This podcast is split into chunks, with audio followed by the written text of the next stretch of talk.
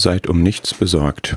In den letzten beiden Serien haben wir gesehen, einerseits gibt es einen ganz realistischen Blick in der Bibel darauf, dass jeder Tag seine Belastungen mit sich bringt und dass wir Lasten zu tragen haben.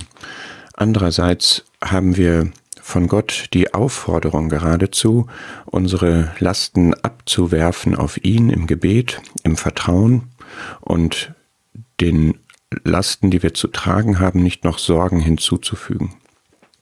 Und drittens gibt es jetzt wunderschöne Zusagen und stärkende Wahrheiten, die auch für jeden Tag gelten. Jeder Tag hat an seinem Übel genug, aber jeden Tag kann ich zu Gott kommen und meine Sorgen auf ihn werfen. Und drittens gibt es für jeden Tag einen Beistand, eine Zusage, eine Verheißung, eine Stärkung von Gott.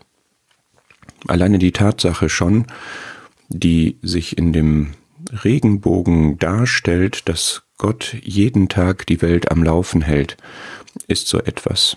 Ich habe die Wahrheit aus der Bibel, dass es jeden Tag Sommer und Winter, Tag und Nacht, Frost und Hitze, alle Tage, die es die Erde gibt, wird das nicht aufhören.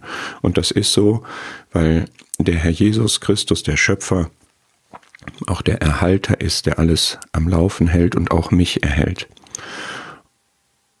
Und es gibt darüber hinaus jeden Morgen Erbarmungen, jeden Morgen Gütigkeiten, das sagt Klagelieder 3. Es sind die Gütigkeiten des Herrn, dass wir nicht aufgerieben sind. Seine Erbarmungen sind nicht zu Ende, sie sind alle Morgen neu. Deine Treue ist groß. Der Pfarrer Wilhelm Busch hat das mal in einer anderen Zeit, Nachkriegszeit, so formuliert, wir erwarten jeden Morgen begierig die Tageszeitung, können wir heute durch anderes ersetzen, vielleicht. Aber lasst uns doch mal erwarten, was Gott an Güte bringen wird. Lasst uns morgens erwartungsvoll die Augen aufschlagen, dass wir Gütigkeiten, Erbarmen von Gott erleben werden und wenn wir es erleben, ihm dann auch dafür danken. Seine Erbarmungen sind jeden Morgen neu. Nur Güte und Huld, sagt Psalm 23, werden mir folgen alle Tage meines Lebens. Das ist ein, eine sehr, ein sehr positiver Ausblick auf das Leben, der nicht wegnimmt, dass jeden Tag mehr oder weniger Belastungen da sind.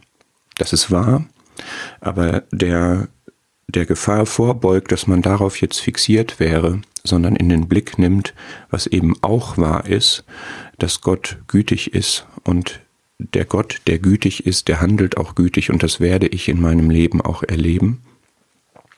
Und es wird verbunden mit dem Gebet, mit der Gemeinschaft mit Gott, dieser Gott, den ich gut kenne, der sich mir offenbart hat in seinem Wort, den ich erkennen kann in meinem Leben auf meinen Wegen.